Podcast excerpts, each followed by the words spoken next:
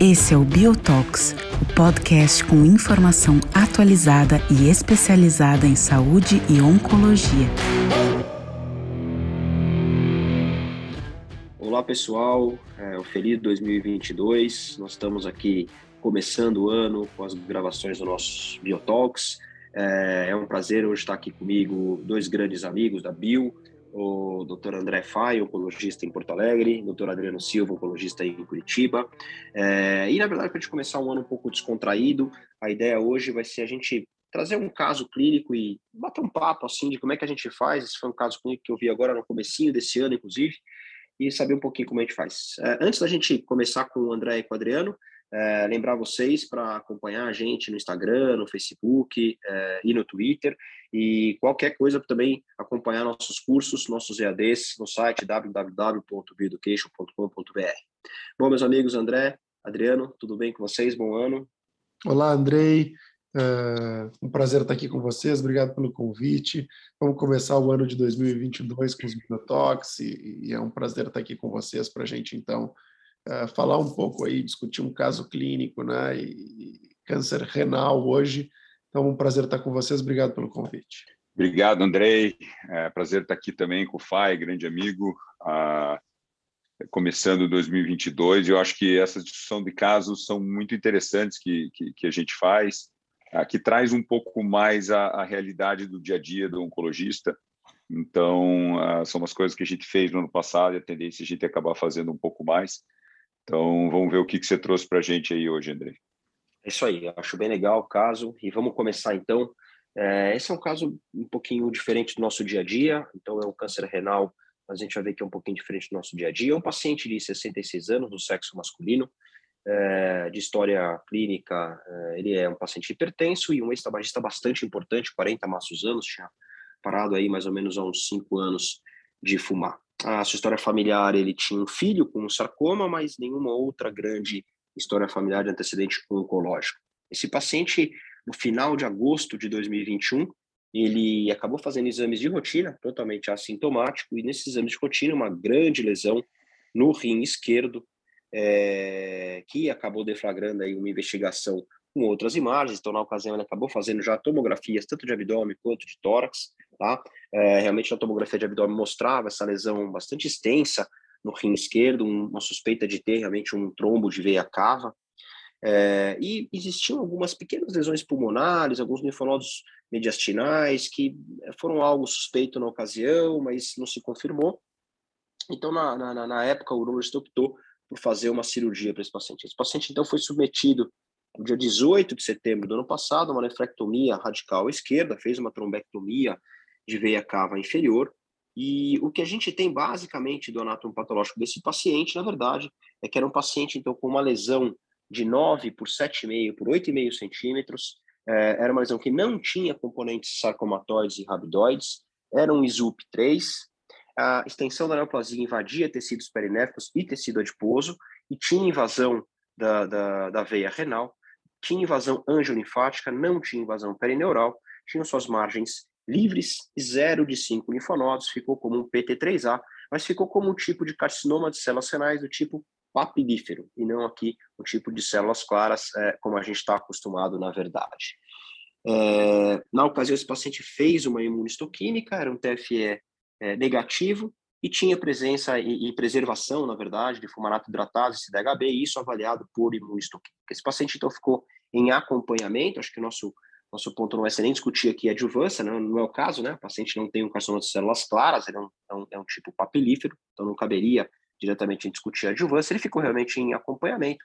E nos exames de dezembro, aquilo que era uma suspeita pulmão e mediastino se confirmou, realmente as lesões aumentaram é, consideravelmente, as lesões pulmonares e, e, e os linfonodos mediastinais, esse paciente acabou também evoluindo com um pouco de tosse, como é, é, algum tipo de sintoma relacionado. E aí que eu conheci. Então, acho que eu vou passar aqui a primeira bola, a primeira pergunta para o Adriano. É, qual que é a importância do diagnóstico do tumor papilífero? E, Adriano, como é que você avalia hoje aí, em termos histológico ou de biomarcadores para esses pacientes? Você já de, de bate pronto, quando se avalia, até mesmo antes de definir alguma terapêutica ou não, Você pensa para todo paciente fazer algum tipo de avaliação molecular? Como é que você vê esses pacientes aí? Uh, André, é um caso bastante interessante, né? Um paciente uh, relativamente jovem, né? Vamos dizer assim, na, na, na, faixa etária do câncer renal, aí na, na quinta, sexta década de vida, uh, que vem com uma sem história familiar, pelo que se me contou, tem apenas uma história do filho que teve um osteosarcoma e sem história familiar. Então, a primeira coisa que eu acho que é bastante importante é tentar ver essa, essa a relação dos, dos familiares, a incidência dos familiares com outros tipos para pensar em hereditariedade ou alguma síndrome uh, mais específica. Uh, eu, eu, tenho pensado sempre, até porque vai impactar no, no tratamento, a, a, preservação da fumarato hidratase, né? porque talvez abra um pouco uma porta. não que o estudo do, do, do, do, do bevacizumab com o também colocou pacientes com tumores papilíferos não mutados, né? É, porém, a, a, gente sabe que a taxa de resposta é um pouco mais alta naqueles pacientes mutados. em relação a tratamento, a gente acaba não, não mudando muito a indicação de tratamento baseado nas alterações uh, uh, moleculares. Então, uh, geralmente eu falo, converso bastante com o patologista, né, para ele me definir e ter certeza de, desses tumores papilíferos. A gente sabe que principalmente no mundo é, é, fora dos grandes centros, onde a gente não tem a disponibilidade ah, de grandes, de bons patologistas ou de patologistas dedicados à patologia geniturinária, bastante importante fazer a diferenciação, o diagnóstico diferencial ah, desses tumores não células claras ah, com os outros. e quando disponível, eu faço isso que você fez, que é a expressão, então, a, a, das moléculas de fumarato hidratase, principalmente quando está disponível. E quando eu tenho alguma suspeita por história clínica, seja ah, de miomas no próprio paciente ou eventualmente na família, eu acabo fazendo até o teste genético. A gente tem aqui em Curitiba a, a profissionais que são dedicados à hereditariedade de tumor renal. Tá? Então, em pacientes jovens ou com história familiar, eu encaminho todos esses pacientes para avaliação a, genética e geralmente isso é concomitante com o estadiamento, com o diagnóstico, com, com a solicitação do tratamento. André, eu vou me permitir aqui fazer um. Eu vou me, me intrometer aqui e te interromper, mas eu acho que esse é um ponto importante. Eu queria dar a minha, uh, o meu pitaco aqui. Tá? Ah, eu acho que tudo que a gente aprendeu em relação aos tumores ah, não células claras na, na, última década, eu acho, eu acho que a gente aprendeu coisas muito importantes em relação à biologia da doença. Do ponto de vista de tratamento, de fato, a gente sempre copiou o tratamento dos tumores de células claras e aplicou aquele conhecimento que nós eh, que nós tínhamos em relação aos tumores de células claras para os tumores de não células claras. E o que a gente viu é que essas doenças têm um comportamento biológico completamente diferente. Se a gente olhar os estudos do TCGA, a gente vai ver diferentes eh, perfis moleculares para os tumores papilares do tipo 1, para os tumores papilares do tipo 2, para os tumores de células cromófobas, e aí a gente vai então discutir as alterações de MET nos papilares tipo 1, né? Eh, a gente vai discutir as alterações em P53 na via do mTOR, nos tumores de células cromófobas, os tumores de translocações, e esses tumores acabam tendo comportamentos eh, biológicos diferentes, evoluções clínicas diferentes, e sem dúvida isso impacta no tratamento. E recentemente a gente começou observar eh, dados eh, tentando orientar o tratamento de acordo com essas alterações moleculares. E para mim esse é um achado extremamente importante, eh, que na verdade começa e talvez a gente a gente esteja começando a tentar separar um pouco cada subtipo de tumor renal e tentar fazer um tratamento individualizado e personalizado de acordo com as características dessa doença. Eu concordo plenamente com o Adriano em tudo que ele colocou, é, e de fato, essas alterações, esses testes moleculares acabam não mudando diretamente é, a nossa prática clínica quando a gente faz essas testagens moleculares de uma forma né, global para toda a população, e é importante a gente selecionar quem é o paciente onde a gente acha que isso aqui vai ter um efeito clínico de fato. É, mas, assim, do ponto de vista científico, eu acho que, e acho que a tua pergunta é importante, porque eu acho que cada vez mais a gente vai utilizar isso para selecionar tratamentos. Vídeos e estudos que, que, né, que provavelmente a gente vai discutir aqui um pouco mais para frente, de terapias-alvo, né, é, com alvo em MET, é, bloquear a via do mTOR em tumores de células cromófobas ou combinações, Né? Então, eu acho que eu acho que essa questão de biomarcadores, a própria alteração na infumarato hidratase, né, com tratamentos específicos, com, com taxas de resposta bastante elevadas, então acho que cada vez mais a gente começa a ter um tratamento mais individualizado de acordo com a biologia, o que nos faz que o que, o que faz com que a gente queira buscar talvez biomarcadores de uma forma mais intensa, né, e talvez isso seja cada vez mais presente na nossa prática clínica. Acho que legal o comentário de vocês e, sobre o que você falou, André. No final do ano passado saiu no Clinical Genitourinary Cancer uma revisão muito legal sobre né, os outros subtipos históricos, não, não, as células caras também, exatamente trazendo um pouquinho essa parte molecular e de biomarcadores e a gente e essa tendência de tentar avaliar, porque esses tumores são muito diferentes. Eu sempre falo que quando eu vou dar aula de, de não células claras, eu falo que a gente muito tempo ficou tra tratando os pacientes como se fosse um sarcoma ou tumor de cabeça e pescoço, né? Como se fossem todos iguais como se os diferentes tumores de cabeça e pescoço, é, ah, porque é SEC, tá, tá lá, bota todo mundo no mesmo balai de gato, sarcoma também, a gente tratava meio que todo mundo igual. É, e a gente tem visto realmente nos últimos anos, felizmente, mudanças em termos de, de tratamento, tanto para o subtipo histológico, às vezes mais ainda por mutações específicas, o que também traz alguns desafios que a gente viu aí nos últimos congressos, nas discussões, é que isso também diminui muito o número de pacientes, muitas vezes, e é um, e é um desafio realmente recrutar pacientes para estudo clínico. E então, existe até. Andrei, existe até uma, uma, tendência da OMS mudar a nomenclatura dos tumores uh, não células claras, né? Existe uma, uma, uma, corrente aí de trocar essa nomenclatura de papilífero tipo 1, tipo 2, eventualmente ter um terceiro tipo de papilífero.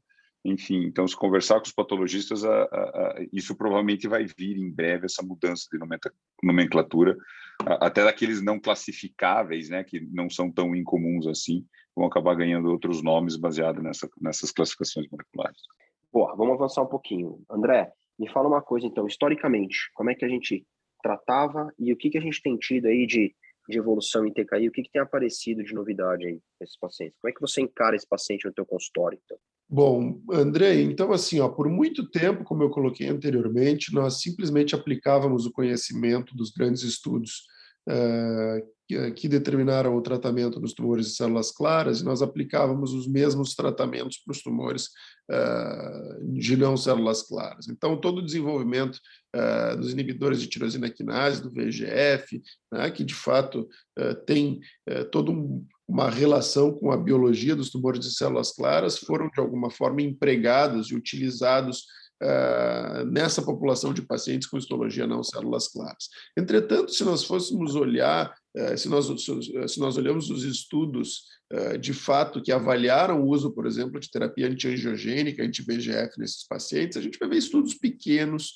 estudos que colocam todas essas histologias né, no, no, mesmo grupo. Então, são estudos que, de alguma forma, né, têm muitas limitações metodológicas e que nunca mostraram uma eficácia semelhante ao, ao que foi visto, né, ou que era visto nos tumores de células claras. Então, como é um tumor raro, um tumor, como tu bem colocou, difícil de estudar, difícil de ter N para estudos clínicos, mas uh, ainda o tratamento para esses tumores era o uso de, de inibidor tirosina quinase, né, anti-VEGF, então sunitinib, pazopanib, essas eram as drogas que a gente tinha né, talvez com mais evidência científica para ser utilizada nessa população de pacientes.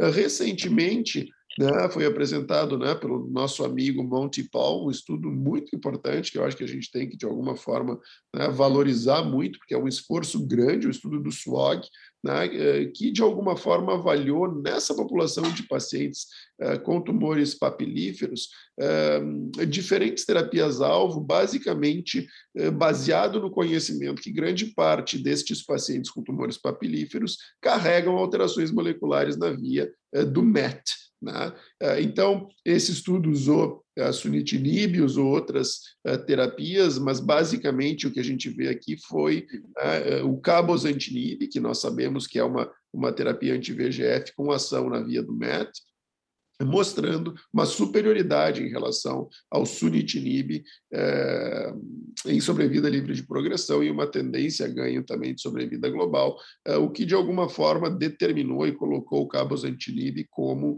é, talvez a melhor escolha de tratamento para essa população de pacientes. Então, né, eu acho que hoje os tumores papilíferos, né, de alguma forma, né, se nós temos que escolher um tratamento, talvez esse seja o estudo mais consistente que a gente tem aqui, né, é, suportando o uso de cabozantinib é, nessa população de pacientes. Adriano, você acha que uh, o Fai falou bem, né? O estudo do SOG 1500 aí acabou mostrando cabozantinib bem melhor, né? Em sobrevida e progressão, taxa de resposta, né? Cinco vezes mais, quase quatro vezes, de 25% a resposta para o cabozantinib.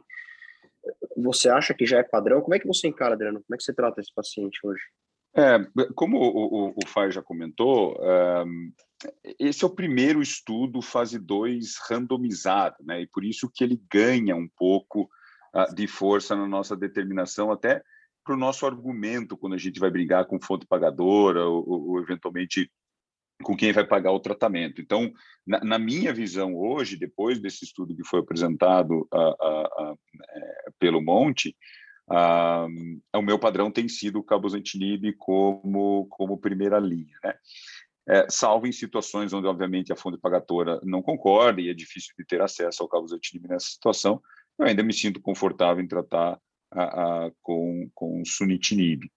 Uh, o que a gente tem que começar a pensar agora é qual o papel dos outros estudos fase 2 que a gente tem publicados, né, que são de braço único. E aí eu posso citar pelo menos dois estudos que estão incorporando, os dois estudos uh, uh, que pelo menos eu tenho conhecimento que usaram imunoterapia, um é o Checkmate 920, né, que é o estudo que, que usou é, é, braço único com ipinivo, né, que tinha várias coortes ali, e uma das coortes com os tumores é, papilíferos, que mostrou uma taxa de resposta encorajadora, é, é, é, uma sobrevida livre de progressão que não é de todo ruim, que quando você compara indiretamente com os dados do SWOG, ele não fica tão atrás. Então, parece ser uma combinação que tem eficácia e com certeza demonstra o papel da imunoterapia isolada. Né? E a gente tem um outro estudo de imunoterapia isolado, que é aquela coorte 2 a, do Keynote, que é o uso do pembrolizumab como monoterapia em pacientes não células claras, Aqui também, como o estudo de fase 2, demonstra eficácia da imunoterapia isolada. Como a gente não tem um estudo comparativo, então o papel da imunoterapia é, como monoterapia em pacientes não células claras, a, a, a gente não tem esses dados comparativos, né, Andrei? Ah, e recentemente, eh, recentemente não, no, no, na ASCO GU do ano passado, teve a publicação do, da combinação de Ivo com cabo, que talvez seja, dentre os estudos de fase 2, o que tem melhor taxa de resposta. Né? A taxa de resposta ser cerca de 50%, com uma sobrevida livre de progressão de 12 meses, 12 meses e pouquinho, que também comparativamente parece melhor do que os dados do cabozantinib isolado do SWOG. Mas é claro, a gente precisa de, de estudos uh, uh, randomizados para tentar fazer a comparação de imuno sozinho, imuno é, é mais TKI ou um TKI isolado. É, e, e aí que a gente precisa de estudos não só da indústria, né, André? Eu acredito que esses são estudos que vão ter que partir de SWOGs, de LACOGs, de grupos corporativos que tenham interesse de fazer randomizações grandes, né? Porque é, é, é, são tumores raros, né? E por isso que o Monte tem todo a, a, o parabéns, o mérito dele de fazer esse estudo, porque foi um estudo que ele randomizou para quatro braços, né? Tinha o braço do savolitinib, tinha o braço do crisotinib, que infelizmente não foram bem, foram foram, foram retirados durante o estudo. Mas eu acredito que a gente vai ter que ter algum estudo randomizado é, é, a longo prazo com vários braços testando pelo menos essas três estratégias, né, de, de ter imuno sozinho, imuno mais TKI ou TKI sozinho, para a gente terminar essa definição. Mas, mas sim, né, respondendo objetivamente a tua pergunta, eu acho que cabos antinível hoje é a melhor escolha que a gente tem para esses pacientes em primeira linha. Acho que é só importante que eu, eu, eu, André, eu... É, só, só lembrar rapidamente que, da mesma forma que o Adriano pontuou, né, os estudos com imuno e focando nos tumores papilíferos, a gente teve recentemente apresentado um estudo de lenvatinib com everolimus nos pacientes de células cromófobas, que, né, que, então, assim, que começa a distinguir um pouco né, esses, esses subgrupos de pacientes, essas histologias, né, é, para terapias que talvez é, resultem numa, numa melhor resposta. Né? Então, acho que nesse sentido volta ao comentário inicial de a gente conhecer um pouco a biologia dessa doença. É, você sabe que eu, eu gostei bastante desse dado de, de, de cabo nível. A gente teve um dado interessante também de savolitinib e durvalumab. É, o savolitinib é um MET inhibitor bem mais específico, né? Estudo Calypso. É, de, É, exato. O, a taxa de resposta ela não foi tão encorajadora que nem o, o estudo de nível e cabo, que foi 48%, né? foi 29%. Mas eles fizeram uma análise bastante interessante do estudo Calypso, que era de acordo com as alterações de match. E aí sim, quando os pacientes tinham alteração de match, a taxa de resposta pulava para 54%. Então, assim, realmente extremamente interessante, na verdade, é, é 54% a 57%, bastante interessante nesse caso. Mas a gente sabe que a gente não tem aí na mão o savolitinib, é uma discussão. E, e, o que me chama a atenção de uma maneira legal no estudo de nível cabo é que parece que a gente praticamente dobra, né? Eu não sei se é aqui uma associação de respostas ou o quanto esse efeito vai ser aditivo, né? A gente precisa esperar ao longo prazo, quer dizer, ver se esses pacientes vão fazer realmente uma curva, um platô de curva mais importante, assim como células claras. Mas de uma maneira geral, a gente vê que tanto o, o Keynote 427 que você comentou, corte B, dá uma taxa de resposta na última atualização em torno de 25%, 27%. Uh, os dados de, de cabo isolado, que o André comentou, do SWOG, também é em torno de 25%. E quando a gente vê a combinação de cabo com nível, isso aí aparentemente dobrou, né? André, se você tivesse, uh, vamos dizer que a gente está no mundo ideal. A gente está no mundo ideal. Uh, e aqui eu não quero citar especificamente, depois eu vou querer puxar um pouquinho sobre os pacientes que têm alteração de fumarato hidratase, como o Adriano comentou, é, do estudo com Beva e Elotinib, mas está no mundo ideal. Você tem esse paciente na sua frente. Como é que você escolhe o tratamento dele? Você pode escolher qualquer um que a gente discutiu aqui. André, essa é uma boa pergunta, tá? Eu acho que os tumores papilíferos hoje, frente às evidências que a gente tem, precisa receber cabozantinib. Né? Eu acho que essa é uma droga que eu acho que é importante aqui, que eu, que eu acho que deve estar no nosso esquema. Eu acho que uh, a gente está aprendendo que, de fato, né, e a gente vê isso também em vários estudos retrospectivos, né, uh, que a imunoterapia tem papel nesses tumores também. Né? Então, assim, não só nesses estudos de fase 2, mas em, série, em séries retrospectivas, mostrando que esses tumores também são responsivos à imunoterapia. Né? Eu acho que é, que é difícil aqui a gente avaliar se a combinação, se o sequenciamento, como fazer. Mas eu acho que, de fato, uh, esses pacientes, né, se a gente traz de novo o conceito que a gente viu nos, nos carcinomas de células renais, de células claras, onde a combinação teve um papel importante na melhora do desfecho desses pacientes, uh, né? e acho que os dados do Cabo Nivo, como tu mesmo colocou, são dados bastante importantes. Eu acho que tendo a possibilidade de usar a combinação, mundo ideal, né? Uh, eu acho que eu, né, que eu gostaria de usar a combinação de nivolumab com cabozantinib, mas assim, uh, com alguma ressalva, eh, se de fato esses pacientes eh, precisam eh, disso aqui. Legal. O Adriano comentou sobre os pacientes que têm alterações de fumarato hidratase, né? A gente tem um, um estudo bastante interessante, lembrando pacientes primeira e segunda linha, né? E aqui não foram selecionados pelas alterações, pelo status do, do, do fumarato hidratase, mas mostrando realmente respostas bastante impressionantes com a combinação, e principalmente nos pacientes que tinham alterações a taxa de resposta de 72%, e, eu lembro muito bem, 0% de pacientes progressores, né, que chama bastante atenção na, na população que tem as alterações.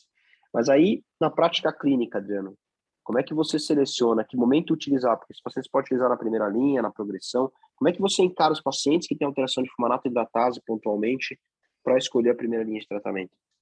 Então, André, eu tive a, a, a, oportunidade de tratar duas famílias. Na verdade, eu estou tratando até uma paciente agora, é, é, que acabou de me ligar dizendo que está com Covid, ah, que é uma paciente que tem deficiência de fulminato hidratase. Então, essa primeira família que eu tratei é, é foi uma experiência bem diferente, porque a fulminato hidratase não era ah, uma molécula conhecida ou usada como droga, então a gente acabou fazendo um painel de NGS nesse paciente e veio essa mutação. Esse paciente já tinha progredido a pazopanib, que, como o Fai falou no começo, era o tratamento ideal inicial, e ele estava fazendo everolimus como segunda linha, ah, que foi quando eu conheci. E quando veio essa alteração do fumarato hidratase, ah, eu acabei conversando ah, nos Estados Unidos e veio a indicação ou até a discussão e que existiam alguns estudos faziam dois com taxa de resposta com a combinação de bevacizumab e erlotinib. E eu utilizei para esse paciente, esse paciente que já estava numa progressão franca, ele teve uma resposta sustentada impressionante de dois anos, né? Ah, e, e, por acaso eu acabei uh, diagnosticando o irmão dele com câncer de rim, que eventualmente foi se transformar em metastático também, uh, e também recebeu o tratamento e também uh, teve uma taxa de resposta. O irmão dele recebeu como primeira linha e teve uma taxa de resposta também bastante significativa, embora não tenha sido tão sustentada quanto do, do, do irmão mais velho. Mas eu tenho a tendência, Andrei, de a partir do momento que eu sei da mutação ou da alteração, eu uso na próxima linha que eu tenho a possibilidade de, de usar. Então, se é um paciente que eu diagnostiquei, que eu, que eu fiquei sabendo, que eu tive a informação ao diagnóstico da deficiência de fumarato de atrás, é, eu vou usar a combinação de bevacizumab e erlotinib. Me impressiona demais essa taxa de resposta de 72%. Ah, ah, então, eu acho que não é um tipo de tratamento que a gente possa deixar para depois. Até porque a gente sabe que alguns desses pacientes não vão ter oportunidade de receber qualquer tipo de tratamento na segunda linha, né? Eventualmente vão fazer metástase cerebral e quando você vê, você já não consegue mais a, a, a usar o tratamento. Então, eu uso na primeira linha próxima depois depois do conhecimento. Essa paciente que eu estou tratando agora, ela está fazendo uso de elotinib bevacizumab é, com uma resposta é, que, que confesso que não foi parcial, ela, ela provavelmente encaixaria apenas em doença estável, uh, mas uma melhora clínica bastante importante uh, uh, dos sintomas que ela tinha. O Fai, você falou no início que a gente usava muitos dados, né, do, do, de células claras para tratar. Aqui eu vou fazer uma pergunta, vou trazer uma cerejinha do bolo. Eu tinha falado mais ou menos qual era o caso que a gente ia discutir, vocês sabiam que eram células, não células claras de rim, mas eu vou trazer algumas cerejinhas aqui para a gente finalizar nosso bate-papo. Você, no início, quando a gente começou a tratar os pacientes com antiangiogênico TKI, sunitinib, tivemos alguns casos na literatura de sangramento sendo central por metástases não tratadas. Então, como-se uma preocupação, eu acredito que é, faz parte aí da gente avaliar o crânio da, desses pacientes quando a gente vai começar algum tipo de TKI no cenário de células, células claras. Como é que você faz isso no cenário de não células claras? Você avalia o crânio de todos os pacientes? É, como é que você faz isso, pai? Essa é uma boa pergunta, Andrei. É, eu não costumo avaliar o crânio de todos os pacientes como uma rotina, tá? Uh, pacientes uh, com ruim prognóstico, né? E a gente acaba utilizando a mesma classificação né, do IMDC uh, né, para definir prognóstico nesses pacientes. Então, pacientes com ruim prognóstico, com componente sarcomatoide ou com muitos fatores prognósticos adversos, uh, ou, ou, e, ou com sintomas neurológicos, ou com alguma suspeita de, eu avalio o crânio, mas não é uma rotina minha fazer a avaliação do crânio de todos esses pacientes. Esse paciente fez. Aí ele tinha lá uma pequena lesão, que o pessoal da radiologia não conseguiu me confirmar que era uma lesão, é uma lesão no cerebelo, mas algo suspeita para a doença. Como é que a gente faz? Quero ouvir de você e do Adriano, porque aí é bastante desafiador. Pequena lesão suspeita, porém não confirmada, totalmente assintomática, um paciente aí de não células claras recém-diagnosticado vai começar a Essa pequena lesão é pequena quanto? É abaixo de um centímetro, imagina. Abaixo de um centímetro, exatamente. Andrei, eu acho que esse é um ponto super, super uh, interessante e desafiador na decisão terapêutica. Né? E acho que talvez a gente não tenha uma resposta certa. Eu tenho dois medos aqui, né? E esses medos eles vêm uh, de dois estudos. Uh, um estudo mais antigo, talvez a gente esteja falando de 10 anos atrás, que foi um estudo de fase 2, conduzido no Memorial Sloan Kettering, uh, que pegou pacientes com metástase cerebral uh, e uh, tratou esses pacientes com sunitinib na ausência de tratamento do, da lesão metastática. Né? E se acreditava que, eventualmente, a terapia antiangiogênica poderia tratar a lesão em sistema nervoso central sem a gente precisar tratar localmente essa lesão. E esse estudo foi negativo. Né? É, ou seja, não há superioridade né, de tratar é, o, o sunitinib não, não vai tratar a lesão do sistema nervoso central, ou seja, é importante o tratamento é, é da lesão, né, o tratamento local dessa lesão. Então, esse é um ponto que, de alguma forma, né, é, sempre pautou aí na era de, de terapia é, anti-VEGF, que frente a um paciente com lesão em sistema nervoso central, a minha tendência era tratar o tumor primário para depois tratar a doença sistêmica, obviamente, né, isso de uma maneira geral, casos individualizados, né, eh, podendo ser tratados uh, como exceções. E o outro estudo é uma análise do Dr. Bernard Scudier, da, da Laurence Albigés, do grupo francês, né? o Ronan publicou esse trabalho, né? e existe um medo que agora, né, no, outro, no outro lado da, da moeda, que o tratamento com imunoterapia poderia ter uma piora inicial de pacientes é, com lesões em sistema nervoso centrais, em central não tratadas. Né? Então, diferente do que a gente vê em melanoma, né, em pulmão, etc., onde lesões pequenas podem não ser tratadas, e a gente pode tratar esses pacientes sistemicamente e observar a lesão em sistema nervoso central, eu tenho um certo receio em não tratar metástases em sistema nervoso central em pacientes com câncer renal. Tá? Obviamente que a gente tem muito pouco dado em relação aos tumores de não células claras, né? E eu acho que, que, que, o caso que tu ilustra aqui é mais difícil ainda a decisão, por ser uma lesão suspeita que, de fato, a gente ainda tem dúvida que, de fato, se trata de uma metástase. Né? É, mas, assim, se eu tivesse um grau de confiança grande de que isso aqui fosse uma metástase né, pequena, aonde hoje a gente tem estratégias de radiocirurgia né, e tratamentos que, que são muito precisos e que determinam uh, pouco risco ao paciente, né, uh, eu acho que eu optaria por tratar uh, localmente essa lesão em sistema nervoso central juntamente com o tratamento sistêmico. Né? Então, essa seria a minha tendência?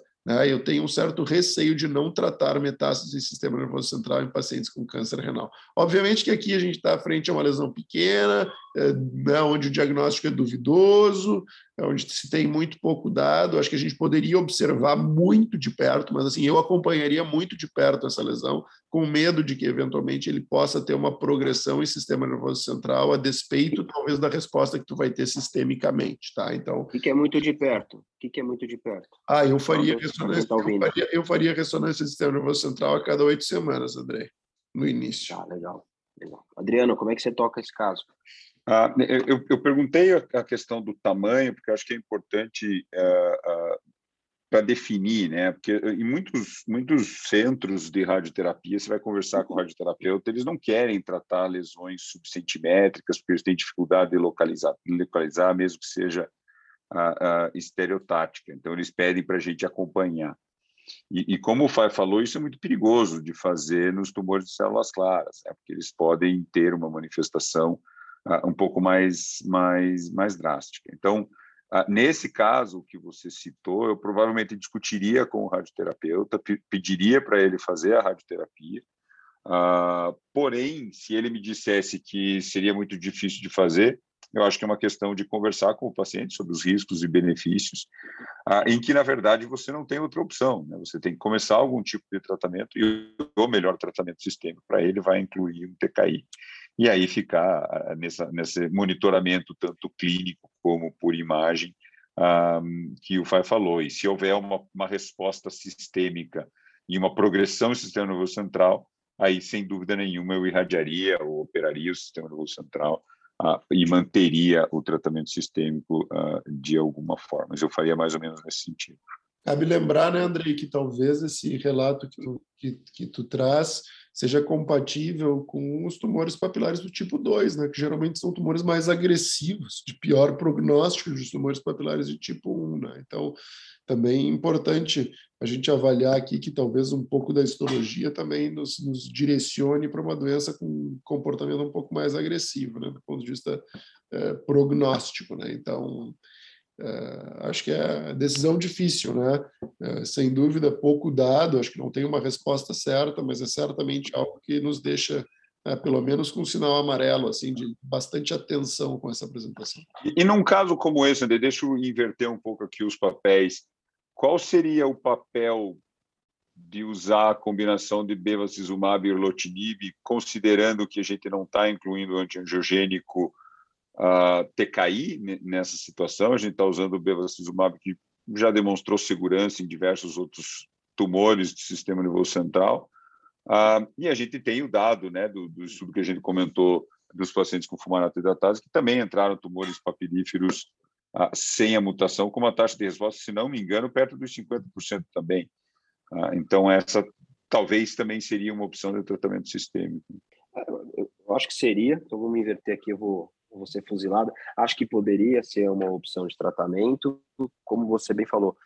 É, numericamente cai. Para os pacientes não mutados, isso cai para 35%, é uma chance de resposta é, menor, mas ainda alta se a gente for avaliar. Agora, o grande ponto é, mas é que eu acho que. Um N, é um N pequeno, né? Eu acho que. É um N pequeno para colocar nos dois, mas é que tem muito mais sentido você utilizar onde você tem um dado como biomarcador, né? Então, acho que esse é o grande ponto, né?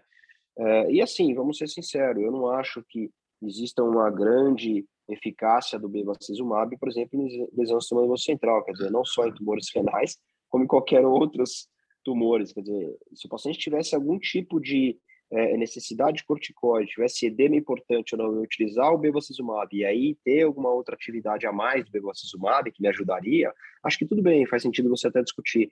Não acho que para efetividade eu desconheço qualquer dado que possa mostrar que o bevacizumab em um tumor renal, vou nem dizer, claro, não células claras, ele poderia ter algum tipo de benefício maior em pacientes com metástase central. Não, talvez eu não esteja falando de efetividade, estou falando mais na questão segurança, né? A gente está discutindo mais a segurança de dar um TKI em lesões do sistema nervoso central, onde é, talvez veja, a gente não saiu... teria esse problema de segurança com, com... Então, mas saiu um paper bastante interessante na JAMA agora, faz uns dois meses, talvez, no máximo, de uso de cabos anti-NIB em pacientes com, aí sim, células claras, tá? E metástases no sistema nervoso central.